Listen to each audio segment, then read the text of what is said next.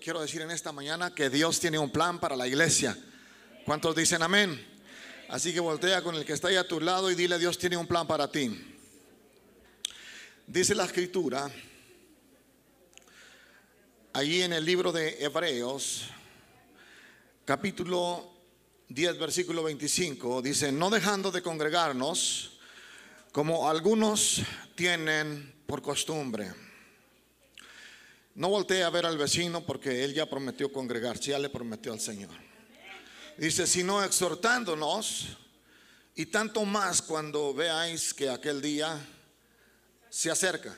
Quiero repetir esa parte. Y tanto más cuando veáis que aquel día se acerca. Yo quiero preguntar en esta mañana, ¿cuántos lo están viendo ya? No es porque yo lo diga o que yo le quiera meterme a usted para nada. Si no, entonces dijéramos que la palabra de Dios le infunde miedo y no es cierto, porque el temor no viene de Dios. Dice el Señor que cuando Él vino a tu corazón, Él te hizo libre, aleluya, y Él quitó todo espíritu de temor de tu vida y Él te dio un espíritu de poder, un espíritu de amor y un espíritu de dominio propio. Alguien diga amén. Así que sabemos por dónde vamos caminando. ¿Cuántos estamos de acuerdo? Así que, hermanos, este pasaje yo lo escogí como punto de partida para lo que estamos desarrollando sobre este tema. Le voy a pedir que pueda ocupar su asiento en esta mañana en la presencia de Señor. Aunque la exhortación a los hebreos, ¿verdad? Era a los que no se congregaban. Amén. Pero ustedes sí se congregan. Gloria a Dios por los que se congregan. Amén. Porque la voluntad de Dios es que te congregues. Porque por alguna razón eh, a los hebreos les exhorta, porque la palabra habla de exhortación y a veces la exhortación no le gusta a la gente. La exhortación muchas veces la gente la toma como un regaño, pero no es un regaño. Una exhortación es como un warning del cual Dios te está advirtiendo, hey, eh, ten cuidado, vas por un camino equivocado, es por acá, eh, estás tomando una mala decisión, alíñate a mi voluntad. Y, el problema con la gente para este tiempo es que la gente quiere hacer su voluntad y no la voluntad de Dios. Pero usted y yo, si verdaderamente queremos agradar a Dios, vamos a alinearnos a hacer la voluntad de Dios. ¿Cuántos dicen amén? Porque déjame decirte algo, de todas las señales que hemos hablado en este tema, que hemos estado tocando acerca de los eventos del fin, eh, eh, las, las, señales del fin, los terremotos, las muertes, hermanos, huracanes, eh, las pandemias y todo lo que hemos estado viendo, sabes que también hay una señal que a muchos no nos gusta, pero es la apostasía de la iglesia. Y sabes que un problema que hay, hermanos, con el pueblo de Dios es de que hoy en este tiempo el diablo ha engañado a muchos y se han convertido en apóstatas de la fe. Han dejado de congregarse, piensan que no es necesario, piensan que ellos están mejor en la casa porque no soportan a la hermana que se sienta atrás en la iglesia. Y al hermano que está en la puerta a veces eh, recibiendo la gente. Pero quiero decirte en esta hora, aquí no pasa, pero quiero decirte en esta hora que la iglesia es la novia de Cristo. Y cualquier persona que habla mal de la iglesia de Cristo está hablando mal de la novia de Cristo. Así que no tiene sentido que tú te enojes con la iglesia del Señor. ¿Alguien está aquí en esta mañana? Sino al contrario, debemos de amarnos los unos a los otros, exhortándonos y cuanto más que vemos que aquel día se acerca. A su nombre. Aleluya. Así que si tú eres de esos que no te congregas, pues comienza a congregarte. Dile que está ahí a tu lado, eres bienvenido a este lugar. Ya eres parte de esta congregación. Aleluya. Y aquí vamos a permanecer juntos hasta que venga Jesús. Alguien diga amén. Aleluya. Gloria al Señor. Una de las cosas, hermanos, que estamos viendo para este tiempo, cuando dice Hebreos, el apóstol, bueno, creemos que fue el apóstol Pablo el que escribió a los Hebreos, algunos dicen que no, pero bueno, vamos a suponer que fue Pablo que le escribió a los Hebreos. Él habla y les exhorta y les dice, no se dejen de congregar. Y más cuando veas que aquel día se acerca. ¿Cuál día? El día de la venida de Jesús el día del juicio final que viene para esta tierra. Aleluya, porque Dios no quiere la condenación del hombre, sino que el hombre sea salvo. Alguien dice amén. Sabes que yo quiero compartir contigo unos pasajes de la Biblia que se encuentran en el libro de, de Ezequiel, porque allí habla una de las profecías más relevantes para este tiempo, para el final de los tiempos. Es una profecía que la verdad cuando yo la estaba leyendo, hermano, sacudía mi espíritu. Porque fíjate tú, si lo notamos desde el año 2020 comenzaron las cosas a cambiar. No fue en ese tiempo que, hermanos, a los pocos meses después de la pandemia, hermanos, se desata la guerra entre Rusia y Ucrania. Y Rusia es uno de los países que está en, en las grandes profecías de la Biblia. Eso nos debe a nosotros de llamar la atención. Fíjate, ahí en Ezequiel capítulo 38 habla una de las grandes profecías contra Gog y Magog. En el versículo 1 dice, del capítulo 38, dice, vino a mí palabra de Jehová diciendo, Hijo de hombre, pon tu rostro contra Gog en tierra de Magog. Gog se refiere a un jefe o príncipe y Magog se refiere a un territorio y ahorita les voy a decir el significado de esto. Príncipe soberano de Mesac y Tubal y profetiza contra él. O sea que, hermanos, viene una profecía para estos tiempos finales. Y esta es la profecía. Así ha dicho Jehová el Señor. He aquí yo estoy contra ti, oh Gog, príncipe soberano de Mesac y Tubal. Y te quebrantaré y pondré garfios en tus quijadas y te sacaré a ti y a todo tu ejército, caballos y jinetes de todos, de todo en todo equipados, gran multitud con paveses y escudos, teniendo todos ellos espadas. Y luego menciona aquí a unas naciones, Persia, Cus y Fut, con ellos, todos ellos con escudos y yelmo, Gomer y todas sus tropas, y la casa de Tagarama, de los confines del norte y de todas sus tropas, muchos pueblos contigo. Gog y Magog se refiere a Rusia. Gog significa jefe o príncipe o soberano. Rosh en hebreo, el gran erudito hebreo Gesenio escribió que la palabra Rosh se refiere a Rusia, Mesac se refiere a Moscú, a Etiopía y Fut a Libia. Y una de las cosas que tenemos que ver, hermanos, por ejemplo, ahora Irán eh, es uno de los países antiguos de la antigüedad que, hermanos, lo menciona la palabra del Señor aquí en, en este capítulo 38. Y hermanos, nos damos cuenta que ahora que comenzó la guerra, muchos que se dedican al estudio de, las profecías bíblicas, pues inmediatamente pararon las antenitas, ¿verdad? Porque eso es una señal de que posiblemente estamos muy cerca de los eventos apocalípticos que escribe la Biblia acerca de estos tiempos, aunque hay algunas diferentes eh, eh, interpretaciones de este pasaje, pero la mayoría de los de los eruditos o estudiosos en escatología han llegado a la conclusión que se refiere a estos territorios. Ahora dice eh, la palabra del Señor que Dios pone garfios en, en este territorio que creemos que es Rusia, porque yo veo algo, tú sabes, Rusia va para dos años de guerra con Ucrania y no pueden todavía terminar con esta guerra y ya se está armando otra en Israel, hermanos, con los palestinos y, luego inmediatamente, no sé si ustedes vieron en la noticia que Libia mandó sus tanques y alcanzaron a disparar unos misiles como en señal de que están con los palestinos. Y Libia está en la profecía. Estamos aquí. Entonces yo le quiero a usted, eh, hermanos, eh, hablar acerca de lo que la Biblia habla acerca de los últimos tiempos para que usted como iglesia prepare su vida con Jesús. Porque más que nada estamos en un tiempo de preparación. Alguien diga amén. Aleluya, gloria al Señor. Entonces, hermanos, estamos viendo que el conflicto en Medio Oriente se está agrandando. Pero sabemos que Dios tiene control de todas las cosas. ¿Cuántos decimos amén?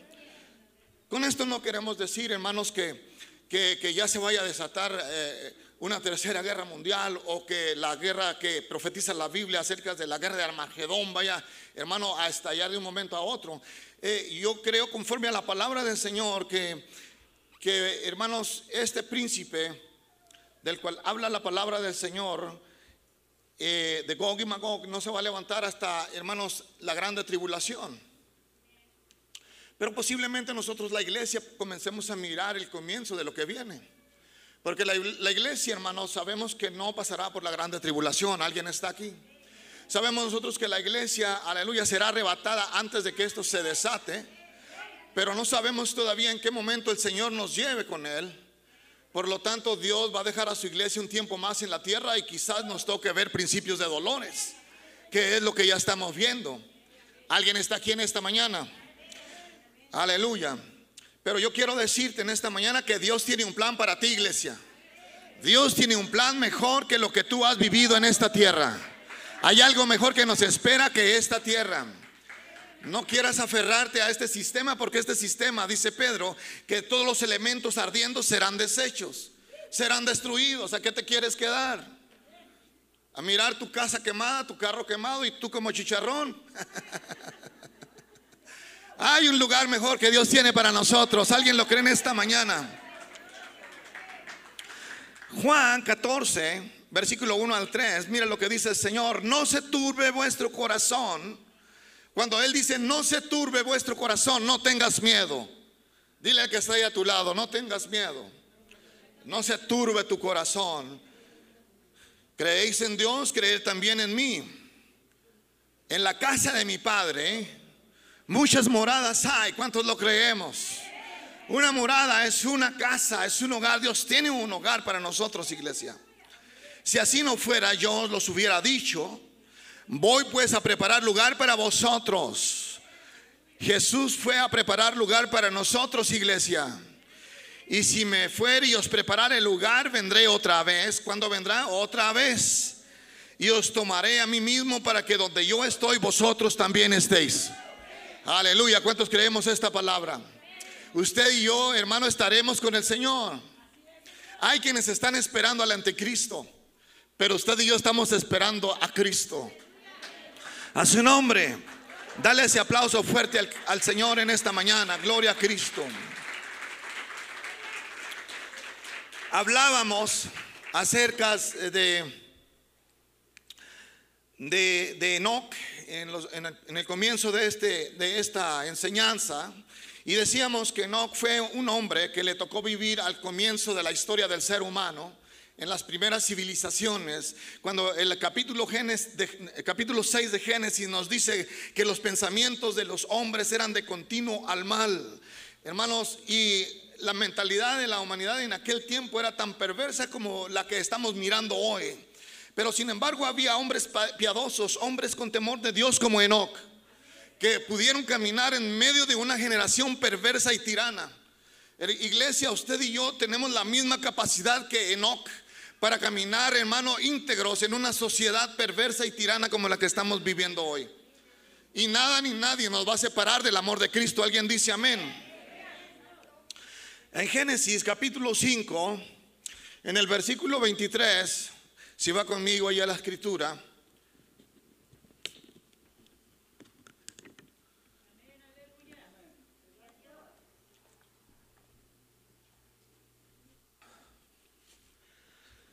Dice, y fueron todos los días de Enoch 365 años.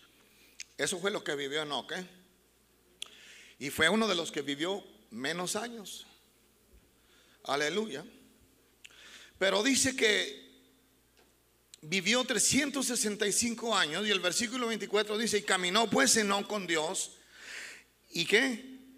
Y desapareció porque le llevó Dios. Entonces les decía la vez pasada que Enoch, pero también el profeta Elías, que fue un hombre que no vio muerte, sino que Dios se lo llevó en un carro de fuego. De igual manera, Enoch, hermano, no vio muerte y desapareció porque Dios se lo llevó. Enoch caminó con Dios. La iglesia de hoy tiene que caminar con Dios. Alguien diga amén. Aunque vea lo que vea, oiga lo que ven, oiga lo que oiga, hermano, usted tiene que caminar con Dios. Aleluya, porque este mundo va a querer ponerle trampas para que usted caiga, para que usted se vaya detrás de los placeres de este mundo, detrás de las ideologías de este mundo. Pero si Dios con nosotros, ¿quién contra nosotros? Le decía la vez pasada, no sea que le pase lo que le pasó a la esposa de Lot que volteó para atrás y se convirtió en una estatua de sal. Hermano, Dios nos llamó para caminar hacia enfrente, no para caminar hacia atrás. Aleluya, alguien diga amén. Así que, hermanos, no caminó con Dios y desapareció y les decía que no, al igual que Elías es un tipo del arrebatamiento de la iglesia. La iglesia será arrebatada antes, hermano, de que el tiempo de la grande tribulación, que son siete años, hermano, comiencen en esta tierra. Ahora más que nunca estamos oyendo, hermano, de guerras, ahora sí que estamos oyendo, hermano, de pestes, de pandemias, de hambrunas y de todo lo que, hermano, se está mencionando ahora por los medios noticieros y las redes sociales. Pero esto ya lo avisaba la Biblia, alguien dígame a su nombre. Así que, hermanos, creemos que la iglesia será arrebatada. El apóstol Pablo lo dice a los Corintios en el capítulo 15 de Primera de Corintios, versículo 51. Él le habla a los Corintios acerca de un misterio. Y le dice a los Corintios, he aquí os digo un misterio. Porque a veces parece como un misterio este asunto. Pero de que Cristo viene, Cristo viene, alguien diga amén. No todos dormiremos, pero todos seremos transformados. No todos dormiremos. Cuando habla aquí de que no todos dormiremos, no todos moriremos. Es a lo que se refiere. No todos moriremos, aunque hay muchos que ya han muerto, porque no dice específicamente que todos no vamos a morir, pero no todos, quiere decir que es parcial. Porque desde que Cristo vino a la cruz, ha habido muchas familias, hombres y mujeres que le han entregado su corazón a Jesús y ahora viven o han vivido a través de sus años una vida piadosa delante del Señor. Pero han pasado dos mil años y como ahora la vida es tan corta, hermanos, es tan corta que el hombre, hermano, si vive 70, 80 años, como dice el salmista, con dificultad lo vives. Amén. Por eso hay que pedirle al Señor fuerza y fortaleza. Alguien diga amén. Hay que pedirle al Señor, hermano, eh, eh, la fuerza del búfalo, la juventud del águila y la visión del águila. Alguien diga amén. Amén. Así que, hermanos, habla de que aquellos que no mueran, en el momento del arrebatamiento de la iglesia, sufriremos una metamorfosis. Todos saben lo que es una metamorfosis. Es una transformación. Hermano, de un cuerpo de carne y hueso a un cuerpo glorificado. En donde, hermano, allí todos tus defectos serán comprimidos o desaparecerán más bien de nuestras vidas hermano, y tomaremos un cuerpo perfecto. Aleluya, un cuerpo, aleluya, como el de los ángeles. Aleluya, un cuerpo como con el que resucitó Jesús de la tumba. Aleluya. Y entonces al sonar de la trompeta dice la escritura que volaremos a los cielos para encontrarnos con Jesús en las nubes. Y allá nos encontraremos a los familiares que murieron en Cristo. Hey, ¿qué andan haciendo por acá? Pues a nosotros también nos llamó el Señor. Aleluya. ¿No es glorioso esto, hermano? Es algo así como de ciencia ficción. Aleluya, porque para el Señor no hay nada imposible. Un ángel puede volar de aquí al tercer cielo y venir en cuestión de segundos. Un ángel puede atravesar esa pared sin necesidad de ir por la puerta. Cuando tú y yo tengamos un cuerpo glorificado, traspasaremos puertas, techos. Estaremos en el tercer cielo en un momento. Aleluya, su nombre. Gloria al Señor. Dale ese aplauso fuerte al Rey de Reyes y Señor de Señores.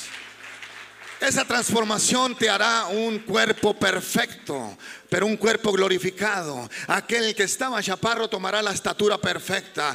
Aquel hermano que tenía pies cortos, Dios le dará pies perfectos. Aleluya. Aquel que hermano eh, tenía un defecto, le habían mochado una pierna en la guerra, tendrá las dos piernas. Alguien da gloria a Dios por ello. Aleluya. Tú entrarás con un cuerpo perfecto, aleluya. Iba a decir el que era feo será guapo, pero a todos nos hizo el Señor guapos. aleluya, gloria al Señor. Dale ese aplauso fuerte al Rey de Reyes.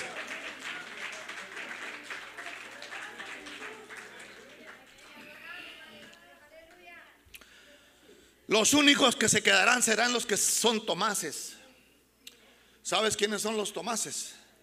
Los hermanos gemelos de Tomás, el incrédulo. El que decía, ver para creer, si no viere los agujeros en tus manos y el agujero en tu costado, no creeré.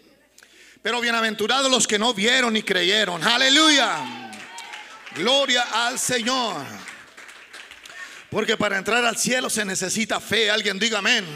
Para ir tener arrebatamiento se necesita fe. Aleluya. Porque ahora hay un gran hermano concentración de que cristianos que creen que se van a quedar hasta el final de la grande tribulación. Aleluya.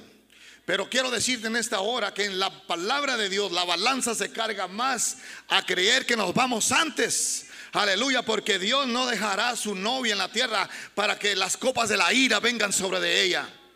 Y ahorita lo vamos a ver, aleluya, su nombre. Mira lo que dice, aleluya, el 52.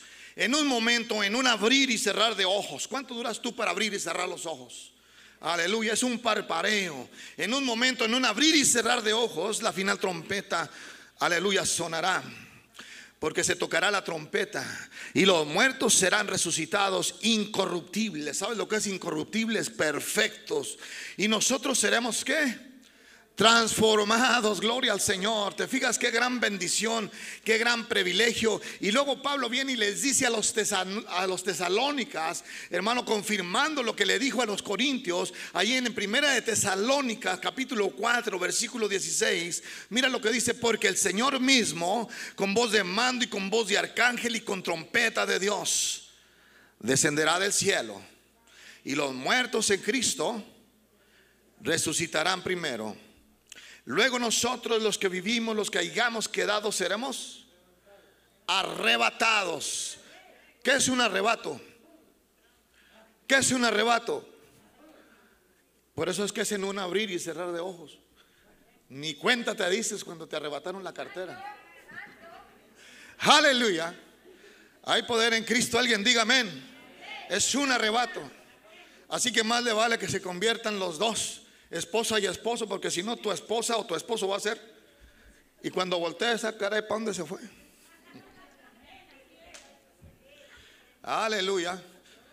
Si es, si es, el esposo el que se fue, pues ahí se le va a quedar la ropa y la cartera. Va a decir la señora, ay, pues tan siquiera me dejó la cartera. Aleluya. Ya no habrá mucho tiempo después de eso, hermanos. Así que yo no sé cuántos se quieren quedar a la grande tribulación, pero yo me voy con Cristo.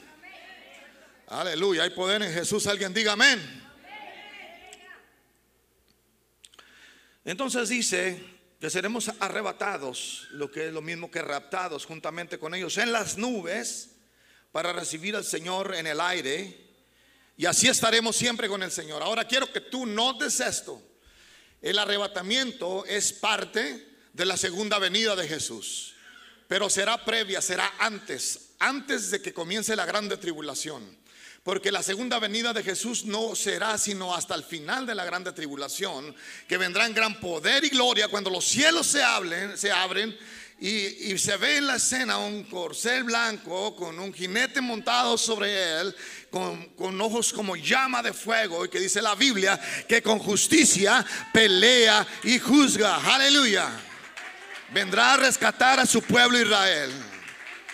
Ahorita estas naciones que leíamos de Cus, Tubal, Mesac y todos estos son, son pueblos enemigos que quieren, hermano, exterminar a Israel. Y muchos hablan de exterminar a Israel.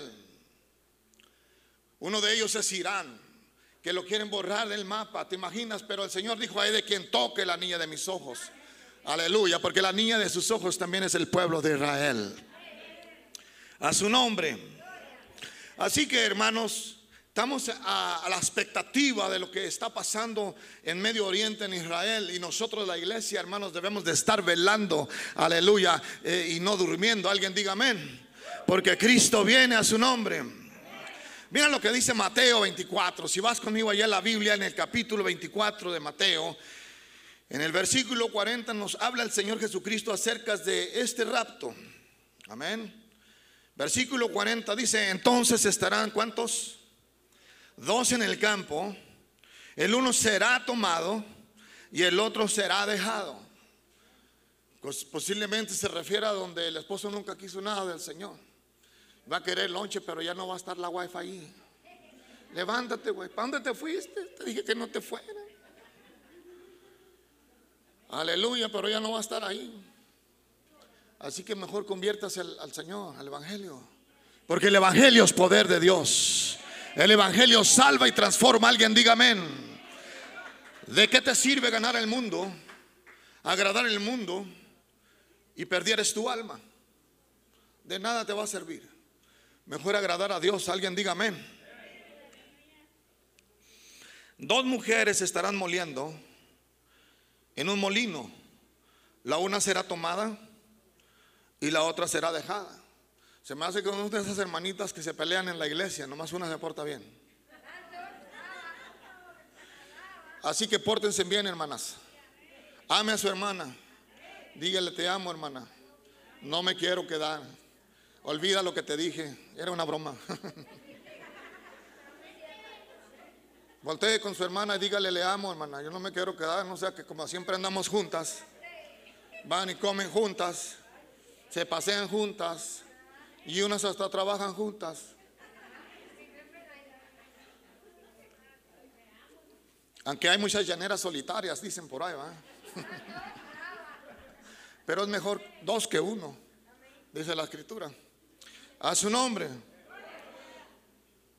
El versículo 42 dice la exhortación a la iglesia, velad pues porque no sabéis a qué hora de venir vuestro Señor. Pero las señales que estamos viendo son las que nos están a nosotros avisando de lo que viene. Porque no sabemos, pero seremos avisados. Las diez vírgenes, hermanos, cinco prudentes y cinco incesatas, fueron avisadas y escucharon la voz que decía, el novio viene, el novio viene. Eso significa simbólicamente las señales que estamos viendo ahora. Las señales, las guerras, las pandemias y todo lo que los gobiernos están diciendo. ¿Sabes qué es la interpretación de esto? El novio viene, el novio viene. Cristo viene, aleluya. Gracias Jesús. Ay, pastor, es que yo no me quiero ir, estoy muy a gusto en el mundo. Apenas me subieron el sueldo. Gano bien. Pues el que ame más este mundo que a mí, dijo el Señor, no es digno de mí. El que ama más su casa, su carro y sus zapatos o sus cuentas de banco, no es digno de mí. Recuerda que tú y yo no somos dueños de nada. De nada. Eso que traes puesto ahora es de Dios, es prestado, no es tuyo. Alguien diga amén. Todo lo que nosotros tenemos es de Dios. Tú y yo solamente somos administradores de los bienes que Dios ha puesto en tus manos. Aleluya. A su nombre. Así que si Dios te dio una casa, disfrútala. Si Dios te dio un carro, disfrútalo. Pero no te enamores de las cosas. Ama a Dios. Enamórate de Dios. Hay un principio y la Biblia se rige por principios. Más primeramente es el reino de Dios y su justicia. Y todas las demás cosas, la casa, el carro, el trabajo, el dinero, los zapatos, la peluca y las pestañas. Aleluya. Dice la escritura que son añadiduras y esas van a venir, aleluya, por consecuencia de tu obediencia a Cristo. Tú no tienes por qué andar detrás de las añadiduras. Las añadiduras tienen que andar detrás de ti. Aleluya. Tú no tienes por qué andar correteando la bendición. La bendición va a llegar a tu vida cuando tú aprendas a poner en principio, aleluya, en tu vida, el principio de poner a Dios en primer lugar en tu vida. Si alguien lo cree, déle un aplauso fuerte a Cristo, aleluya, en esta tarde. A su nombre. La iglesia no pasará por la grande tribulación.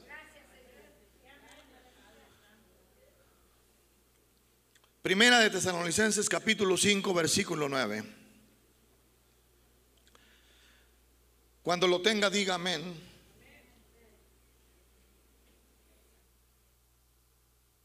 Dice la escritura porque no nos ha puesto Dios para qué? Para ira.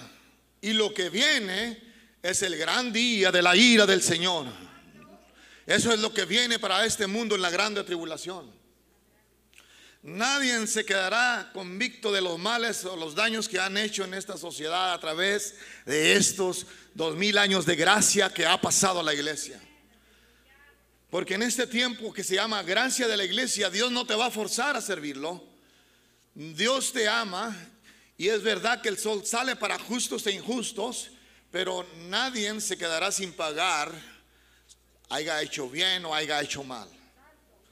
Dios tiene un pago para cada quien. Hay poder en Cristo. Alguien diga amén. Entonces dice, porque no nos ha puesto Dios para ira, sino para alcanzar salvación por medio de nuestro Señor Jesucristo. Aleluya a su nombre.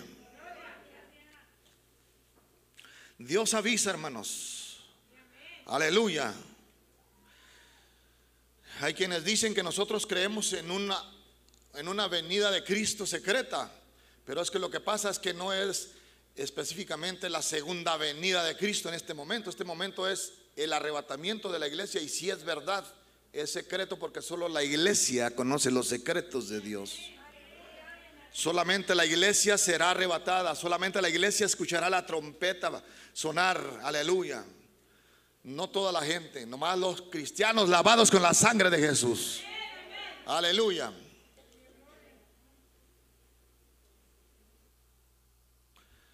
Dios liberó a Noé del juicio. No fue primero el diluvio y luego cuando se andaba ahogando Noé vino el Señor y lo sacó. No fue así. Dios liberó a Lot y a su familia del fuego que cayó sobre Sodoma y Gomorra. No era que cuando ya andaban ardiendo, hermano, de los zapatos y del cabello, los sacó, vénganse mis hijos. No es así. No es como que cuando vengan las, siete copas del juicio que vienen sobre la tierra, entonces ve al Señor como le está cayendo a su novia, y luego la agarra y le limpia y le quita todo. No, no es así. La iglesia no pasará por la grande tribulación, porque la iglesia es amada de Dios, es la novia de Jesús. A su nombre. Dios liberó a Lot y a su familia y fueron avisados por Dios. Vinieron los ángeles y le dijeron, huyan, porque juicio viene sobre de esta ciudad. A su nombre. Mateo 24, el versículo 37, porque hay algo que a mí me llama mucho la atención. El Señor dijo en su palabra, en Mateo 24, que como en los días de Noé, así será la venida del Hijo del Hombre. O sea que vamos a, estar viendo el mismo comportamiento de la gente, eh, eh, eh, hermanos, señales similares a las que pasaron en el tiempo de Noé hermano, para este tiempo. Mire lo que dice Mateo 24, 37. Más como en los días de Noé, Así será la venida del Hijo del Hombre. Porque como en los días antes del diluvio estaban comiendo y bebiendo y casándose y dándose en casamiento, hasta el día en que Noé entró en el arca. Hermanos, Noé fue pregonero de justicia y predicó, hermanos, por 120 años, pero la gente no se arrepintió. La gente no tenía absolutamente ningún temor de Dios. Hermanos, había gente que se le hacía aburrido lo que decía Noé. Porque en aquel tiempo Noé hablaba y les avisaba de un diluvio que vendría sobre la faz de la tierra. Cuando en aquel tiempo, hermanos, la lluvia no se conocía. Porque al principio la lluvia no existía, hermanos. Tú dirías, ¿y cómo brotaban las plantas? Bueno, pues hermano, la Biblia dice que había un rocío que salía de la tierra y hacía que las plantas crecieran. Los ríos Dios los formó, pero la lluvia no existía, así que juzgaban de loco a Noé. Así que hoy en día hay tanta gente, hermanos, que no cree, hermano, de lo que la Biblia ya está anticipando. Incluyendo muchos cristianos que tratan de vivir vidas cómodas, que solamente ellos quieren ir, hermano, a, la iglesia a, a tratar de sentirse bien con su conciencia y retirarse, hermano, ir solamente los domingos o una vez al mes, hermano, o gente que no le interesa en lo absoluto, gente que solamente está afanada en esta, en esta tierra, en qué va a comer mañana, en qué va a vestir mañana, en, cuáles son los negocios que va a hacer. Es cierto que estamos en la tierra y necesitamos el sustento, pero tenemos un Dios que nos lo da. Alguien diga amén. Pero nosotros conocemos el principio perfecto que establece en la palabra de Dios. Aleluya, porque cuando lo aplicamos a nuestra vida, sabemos por dónde caminar, cómo navegar en esta tierra, hermano, sin violar los principios de Dios. Porque cuando nosotros aprendemos a caminar en los principios de Dios, en esta tierra vamos a ser bendecidos. ¿Cuántos lo creen? Aleluya, a su nombre. Pregonero de justicia fue, fue Noé. Pero la gente no entendió hasta el día en que Noé entró en el arca. ¿Sabes que cuando él entró en la arca, un ángel del Señor vino y le dijo a Noé, súbete a la arca? Mejor los animales, el elefante y la elefanta, fueron más obedientes. El gatito y la gatita fueron más obedientes. Y subieron al arca, pero de los humanos ninguno quiso subir al arca. Cuando vino aquel ángel y le dijo a Noé, cierra el arca, dice que la escritura que el arca fue sellada por un ángel.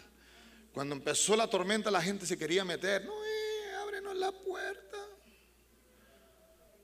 Pero eh, aunque Noé en su gran corazón a lo mejor les quiso abrir la puerta, pero no podía porque el que selló la puerta fue un ángel. Por eso mientras que hay vida, hay esperanza. Les decía, el día de mañana no es nuestro, no nos corresponde. Los accidentes están al día. Hermano, la gente se está muriendo por la nada. Y ahora no nomás son los viejitos que se mueren, sino los chavalones de 25 años para arriba. Estamos viviendo un tiempo muy diferente, hermano, al que quizás usted y yo vivimos hace unos 40 años atrás.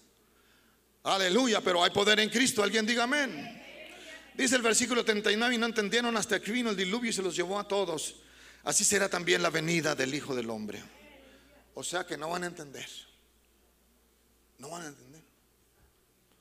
Fíjate qué raro, porque Apocalipsis dice que cuando en el, tiempo de los siete años de la grande tribulación, cuando esté cayendo las copas del juicio sobre la gente, cuando esté cayendo el fuego mezclado con granizo, cuando salgan los escorpiones con caras de demonios de la tierra para atormentar a los humanos, dice la Biblia que los hombres no se arrepienten. Dice que mejor blasfemian contra Dios. Y en el grande amor de Dios dice que manda un ángel a predicar el Evangelio. Ahorita los ángeles no pueden predicar el Evangelio. Ellos quisieran predicar el Evangelio, pero el Evangelio lo tienes que predicar tú y yo. Tú y yo tenemos que predicar. El, por eso la iglesia fue dejada en la tierra para predicar el Evangelio. Aleluya de Jesús. Pero fíjate, la gente no entiende. Oremos para que la gente, hermanos, quebrante su corazón delante de Dios y se arrepienta.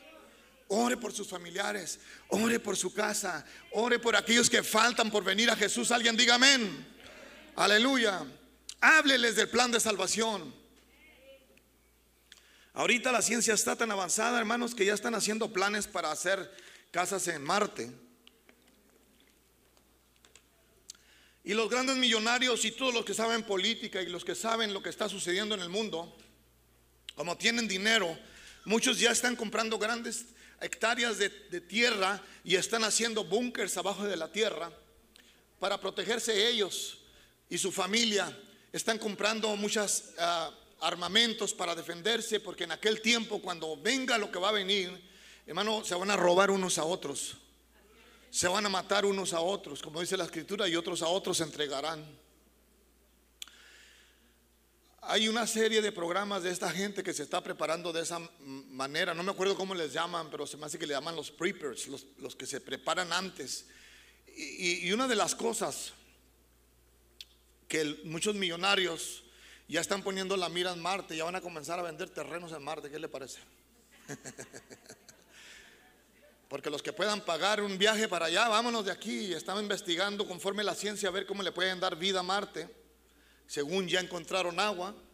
Así que posiblemente así dicen que si juntan todos los químicos que componen el oxígeno, el aire y todos los elementos que tenemos en esta tierra, si lo desarrollan en Marte, posiblemente puedan vivir allá, no lo sé. Pero aún la palabra del Señor dice, si te remontares a la luna, de allá te derribará el Señor. ¿A dónde te puedes huir de la presencia de Dios? Donde quiera que te vayas, Dios te alcanzará. Aleluya, hay poder en Cristo, alguien diga amén.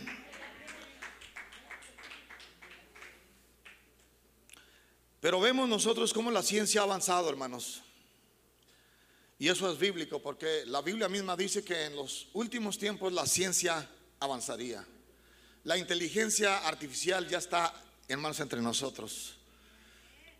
Estamos viendo tantas cosas que pensamos que nunca las íbamos a ver o que no nos iba a alcanzar a nosotros verlas. Hermano, pero lo estamos viendo. Y conforme al reloj profético de Dios, hermanos, nosotros somos los que hemos estado viendo la higuera reverdecer, la higuera que está reverdeciendo se refiere a Israel. Se recuerda que los judíos le preguntaron al Señor, dinos cuándo serán estas cosas, y el Señor le dijo, cuando veas la higuera que reverdece, de cierto os digo que esta generación no pasará sin que estas cosas sucedan. Esa higuera se refiere a Israel, que hermanos, empezó a reverdecer en 1948 y hasta el tiempo de hoy ya tiene, ya va para los 80 años. Si Jesús cuando dijo, no pasará esa generación, ¿cuál generación?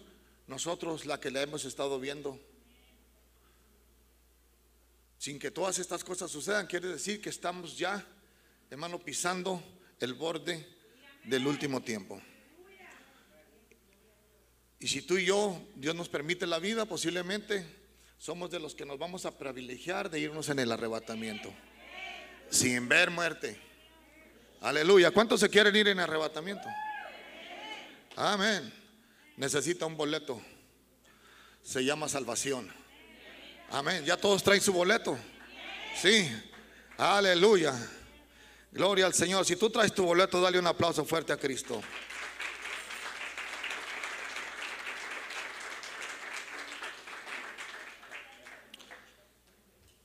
Aleluya.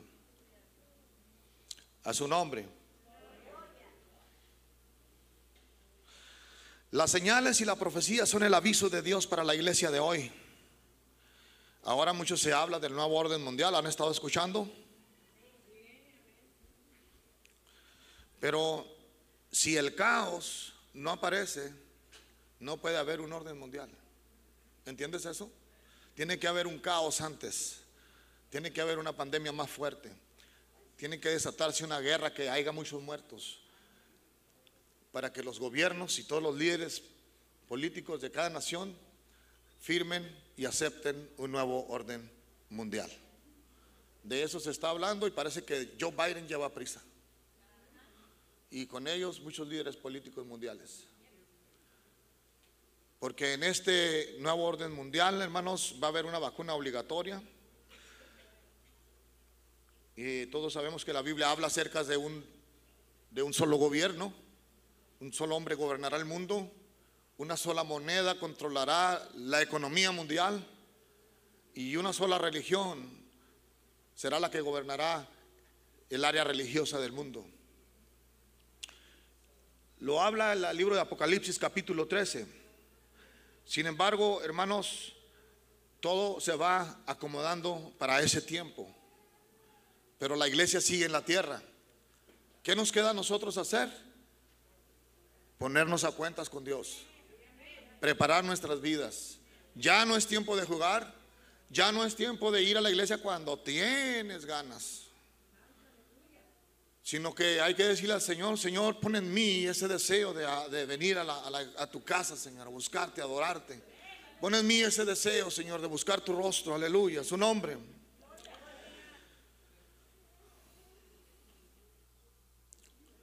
Se cree que no, habla, no habrá pobres, no habrá clase media, sino puros pobres y ricos. Hay un dicho que traen, ¿verdad? En eso de la Agenda 2030, no sé cuántos de ustedes han escuchado. No tendrás nada y serás feliz. Todo está apuntando a una economía diferente de la que conocemos. No serás dueño de nada, todo será rentable. Una manera de controlar a la civilización en el área económica. Cosas que van a estar pasando. El cambio climático, pues de alguna manera, la Biblia ya hablaba de catástrofes naturales, terremotos, eh, huracanes, fenómenos naturales que traerían desastre a la tierra, ya los estamos viendo. Si antes se miraban, ahora se miran más que antes. Calores extremos en diferentes países del mundo, nosotros lo hemos estado sintiendo. En, México no vamos lejos, muchos lugares de agrícolas que les pegó un frío donde son áreas, zonas tropicales, se les echó a perder toda la comida. Este asunto del cambio climático, hermanos, también va a traer hambruna a la tierra porque va a haber escasez de alimento. Hermano, esto que estamos viendo, hermano, de las nuevas normas y leyes que están imponiendo los gobiernos a los países y a los estados de sexualizar a los niños y de, legalizar el matrimonio entre el mismo sexo y este famoso LGBT que ha surgido, hermano, como, como un veneno en la sociedad, hermano, para envenenar a nuestros hijos. Hermano, está agarrando eh, vuelo tan tremendamente, hermanos, que, que eh, si nosotros no ponemos atención, ya ni cuenta nos damos que tanto han avanzado. Pero han avanzado como tú no te imaginas. Hay poder en Cristo, alguien diga amén. Entre esto, hermano, está la disminución de población porque según las Naciones Unidas somos muchos. Somos más de 900 mil millones de habitantes y ellos dicen que el número correcto debería ser 500 mil millones. Así que para eso tienen que exterminar 4 mil, 400 mil millones de habitantes. Así que la pandemia no, no les dio resultado que esperaban a lo mejor. Pero ¿qué tal una guerra de bombas nucleares? No lo sabemos. Pero iglesia, usted no tenga miedo. Hay poder en Cristo. Alguien diga amén. Es lo que estamos viviendo en el tiempo de ahora. Aleluya. Así que despierta. Aleluya. El aborto, hermano, la eutanasia. ¿Usted sabe por qué el aborto está tan, hermano, eh, tan comercializado? Porque es una manera de disminuir la población. Es una manera, hermano, de tener una demografía en los países que no haya ya tanta gente. ¿Por qué entonces el, matrimonio entre el mismo sexo? Porque un hombre con un hombre no pueden tener cría, no pueden tener hijos, ni una mujer con otra mujer. ¿Te das cuenta por dónde va todo? ¿Alguien está aquí? Aleluya. Entonces, hermano, van a querer adoctrinar a nuestros pequeños hijos en las escuelas, de lo que estamos ya viendo. Y no nada más Estados Unidos, está México, está Argentina, están varios países del mundo. Entonces estamos viendo que eso ya está aquí. Los clubes satánicos ya se metieron a las escuelas como si fueran cristianos para tratar de participar en el desarrollo educacional de los niños. Hermano, como lo hacen o lo han hecho por muchos años los jóvenes de las escuelas.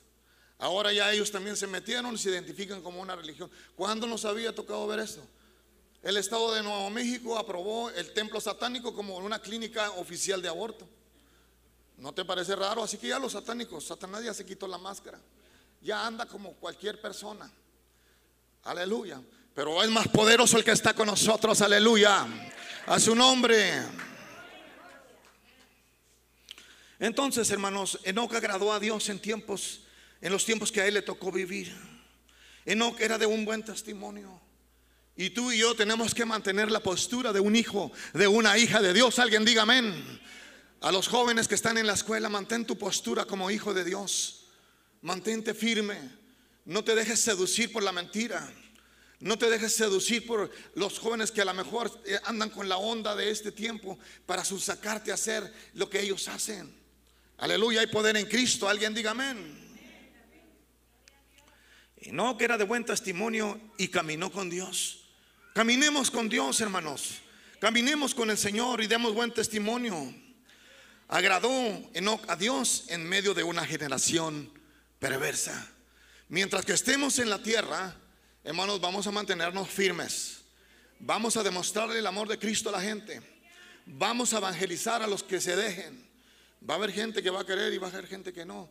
Posiblemente te encuentres hasta con un satánico en el trabajo, en el restaurante, en la clínica, donde sea. Pues ya abundan ellos. Ya abundan ellos también. Tienen iglesias. Que el Señor reprenda al diablo. Lo que no saben ellos es que ya sacaron su boleto. Aleluya para el infierno. Pero aún tienen la oportunidad, aleluya, de retractarse y de renunciar a eso y pedirle perdón al Señor y Dios los perdona. Porque mientras que hay vida, hay esperanza. Alguien diga amén.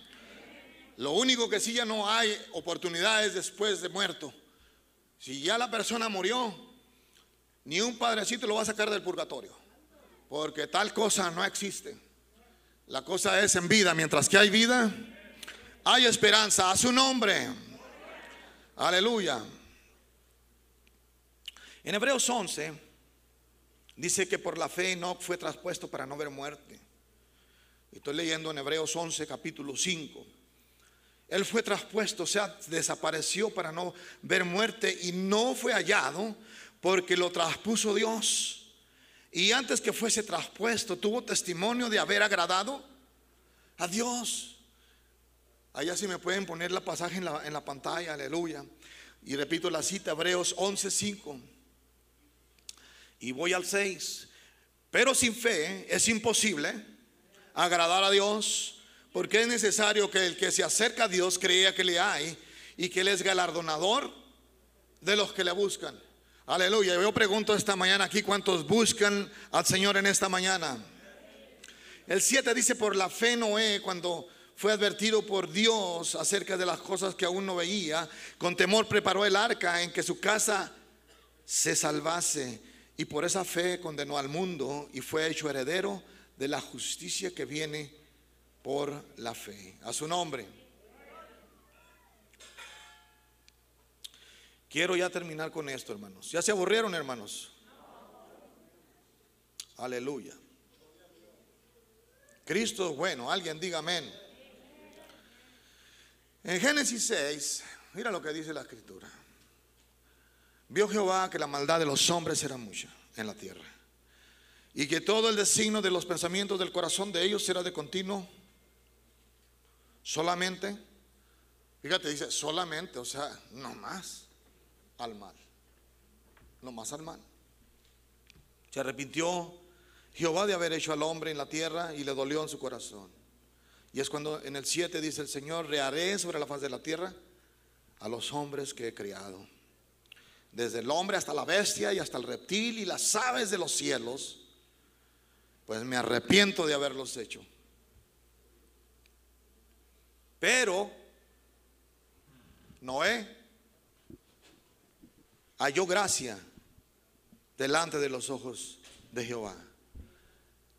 Que ese tiempo que estamos viviendo, hermanos, donde ya no sabes ni qué onda, los jóvenes salen y dicen, no sé qué soy, no sé si soy hombre o si soy mujer.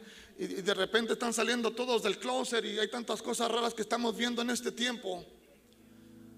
Oye, es tantas cosas que estamos mirando. Y en medio de esta generación perversa, Dios diga, pero Minerva halló gracia delante de los ojos de Dios que hallemos gracia delante de la parte de Dios, delante de la presencia de Dios, hermanos. Porque, hermanos, estamos entre ellos, comemos entre ellos, caminamos entre ellos, pero nosotros tenemos que cumplir con lo que el Señor nos ha mandado hacer. Hablar las buenas nuevas de Jesús. Jesús les ama. Aunque ahora, hermanos, estamos viendo la provocación que están haciendo los mismos de gobiernos de poner la Biblia como un libro, hermano, que eh, está agrediendo a la civilización, como un libro que, hermanos, está trayendo división entre la gente, como un libro, hermanos, que, que, está haciendo eh, racismo, que está haciendo, hermano, favoritismo, que, porque, hermanos, así están haciendo ver a los cristianos ahora. Pero tú y yo tenemos que agradar a Dios. Alguien dígame. Aleluya. Aun si los gobiernos pusieran leyes que te obligaran a ti a hacer cosas que no le agradan a Dios. El apóstol Pedro, un día se levantó y dijo, me es menester obedecer a Dios antes que a los hombres. Aleluya. Hay poder en Cristo. Eso fue lo que le pasó al mundo de aquel entonces. Y voy a terminar con esto. Pero la pregunta sería, ¿qué le espera al mundo de hoy? ¿Tienes idea qué le va a pasar al mundo de hoy? El mundo de entonces pereció en agua, en un diluvio. Así que imagínate, murieron ahogados. Y para este tiempo, ¿qué pasará? ¿Qué le espera al mundo de hoy? Vamos a ver qué nos dice segunda de Pedro capítulo 3, versículo 6. Hace relación y da un retoque al tiempo pasado y mira lo que dice.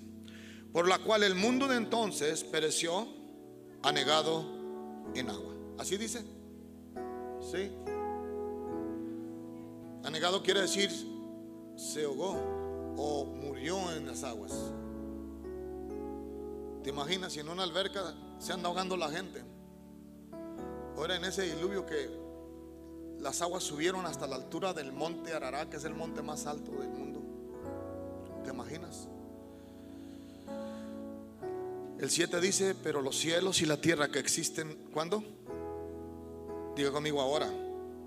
Están reservados para la misma palabra, guardados para el fuego en el día del juicio de la perdición de los hombres impíos. Dice así, hermanos.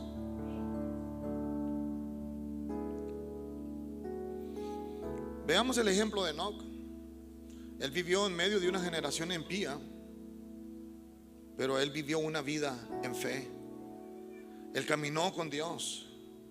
Esa era la manera de vivir de él. Oye, si el vecino no quiere y ya le hablaste de Cristo, sacúdete el polvo y ve con otro. Y si el otro no quiere, ¿qué podemos hacer? Dios no va a forzar a nadie a salvarse. Dios te va a dar el medio de salvación, que es el Evangelio de la cruz de Cristo. Pero si ellos lo rechazan, no habrá forma de salvarse, hermanos. Hay poder en Cristo, alguien dígame. Proverbios 3, versículos 6 al, 6 al 7 dice, reconócelo en todos tus caminos y Él enderezará tus veredas. No seas sabio en tu propia opinión. Teme a Jehová y apártate del mal. Enoch usó a lo mejor estos principios para agradar a Dios. Él temió a Dios y se apartó del mal. Amén. Él no se apoyó en su propia prudencia. Cuando dice la Biblia, no te apoyes en tu propia prudencia, es en tu propio razonamiento. Porque a veces hay gente que quiere razonar las cosas de Dios y a Dios no se le razona, a Dios se le obedece. Por eso es que el fracaso de mucha gente que un día estuvo en una congregación con sus manos levantadas y de repente le dio la espalda a Dios y se fue otra vez al mundo y no pueden regresar porque no es fácil regresar después de una caída. Tienes que pelear, eh, es, esa salvación con lágrimas como lo hizo David. Porque lo primero que se le va al que se aparta de Dios es el gozo de su espíritu. ¿Sabes? Una persona cuando ya no hace las cosas con gozo, cuando ya no viene con gozo a la iglesia, cuando ya no se mira, algo está pasando. Es un síntoma de que hay una enfermedad espiritual en su vida. El, el salmista David le dijo al Señor, Señor, no quites de mí tu Santo Espíritu y vuélveme el gozo de mi salvación. Oye, es porque el gozo, la fuerza de nuestra vida, hermano, es el gozo de nuestra salvación. Dios es el gozo de nuestra salvación. Por eso venimos cada día al culto, venimos a adorar a Dios y alimentarnos de su palabra, a llenar nuestra lámpara de aceite, aleluya, para poder seguir brillando en este mundo de tinieblas, aleluya, para mantenernos firmes y de pie en medio de una generación perversa y torcida que va en una decadencia cada día, hermanos. Tú y yo nos mantenemos de pie. Pero hay otros hermanos que porque una vez que tú abres las puertas del pecado, viene el Espíritu Santo y te redarguye y te dice, no lo hagas. Porque el Espíritu Santo te va a redarguir. Esa es una de las grandes bendiciones que tenemos los cristianos. Que ahora el Espíritu de Dios vive en nosotros. Y que cuando estás en medio de una tentación, hermanos, eh, porque cada mañana que tú sales la puerta de tu casa no sabes con qué te vas a encontrar. Pero cuando hay una tentación o viene una prueba a tu vida, hay una voz audible que te habla, que es el Espíritu Santo de Dios, que te dice, no lo hagas, no te metas ahí, huye de ahí. Y a veces estamos como que algo nos redarguye acá en el pecho, en el corazón. ¿A quién le ha pasado? Pero hay gente que resiste la voz del Espíritu de Dios. Y a pesar de que está sintiendo eso, cede a la tentación tienes la oportunidad de levantarte si quieres. Pero ya no lo sigas haciendo porque la segunda va a ser más fácil. La tercera va a ser más fácil. Ya después de allí vas a contristar el Espíritu Santo de Dios. Y cuando contristas el Espíritu Santo de Dios, ya nada te redarguye. Ya pecas y no te sientes mal. Es que ya algo está mal ahí. Yo creo así se sentía David, pero aún el Espíritu de Dios estaba en él pero estaba apagándose, estaba apagándose, estaba apagándose y había perdido el gozo. Por eso es que David en cierta parte de ese salmo le dice, vuélveme el gozo de mi salvación, Señor. Vuélveme el gozo con aquel gozo con el que te cantaba, con el que te servía, con el que componía aquellos salmos. Aleluya, hermanos. Se necesita el gozo del Espíritu para servir a Dios. Se necesita el gozo del Espíritu para venir a la iglesia, hermanos. Para hacer lo que hacemos para el Señor. Pero algo que le dijo David, más no quites de mí tu Santo Espíritu. Pero sabes que si, si David no se pone las pilas y se levanta, hermano, el Espíritu Santo de Dios se aleja de él. Por eso es que Pablo viene y le dice a Timoteo, aviva el fuego que hay en tu corazón. Avívalo. Ahí, ahí hay todavía una chispa de fuego que todavía está en tu corazón. Avívalo, avívalo, aleluya. Necesitas avivar el fuego para este tiempo, para que el gozo de su espíritu venga a tu vida y te levantes y comiences a servir con gozo, con alegría y comiences a caminar, aleluya, en el poder de su espíritu. Porque una vez que tú te levantas y caminas en el poder de tu espíritu, del espíritu de Dios, no hay demonio que se ponga enfrente de ti y no lo puedas derribar en el nombre de Jesús. Pero aquellos que quieren derribar demonios de tentación, demonios de lujuria, demonios, hermano, de otras cosas que no agradan a Dios, si tú no estás firme en el Señor, hermano, lo más probable es que vas a caer. Decía un, joven, aleluya, que lo llevaba a su mamá a la iglesia y ese día era tiempo de culto y ya se iban a ir y el muchachito, hermano, ganó para otro lado, pero le dice la mamá, ¿y a dónde vas? Le dijo, mamá, voy a ir a buscar la tentación y vencerla. Porque hay muchos que eso hacen. ¿Dónde vas? Voy a ir a buscar la tentación para vencerla. Se creen muy fuertes. Pero finalmente, hermanos, la tentación los vence a ellos. Por eso tenemos que estar firmes. Alguien diga amén. Aleluya. Así que hermanos, termino con esto. Vamos a avivar el fuego que Dios ya puso en nuestro. ¿Qué le parece? ¿Cuántos quieren avivar ese fuego? ¿Cuántos quieren avivar ese fuego? Vamos a hacer una iglesia de fuego, una iglesia que adore, una iglesia que alabe, una iglesia donde los milagros de Dios se manifiesten, aleluya, de una esquina a otra esquina, de la cabeza a los pies, aleluya, donde veamos la gloria de Dios manifestándose en cada uno de nosotros. Lo creemos, hermanos. ¿Usted lo cree? ¿Usted quiere avivar el fuego que hay en su corazón? Entonces póngase sobre sus pies y pásele a este altar si quiere de pie, si quiere arrodillarse. Véngase a este altar y vamos a buscar al Señor todos juntos. Aleluya, porque es tiempo de preparación, es tiempo de prepararnos, es tiempo de buscar la llenura del Espíritu Santo de Dios.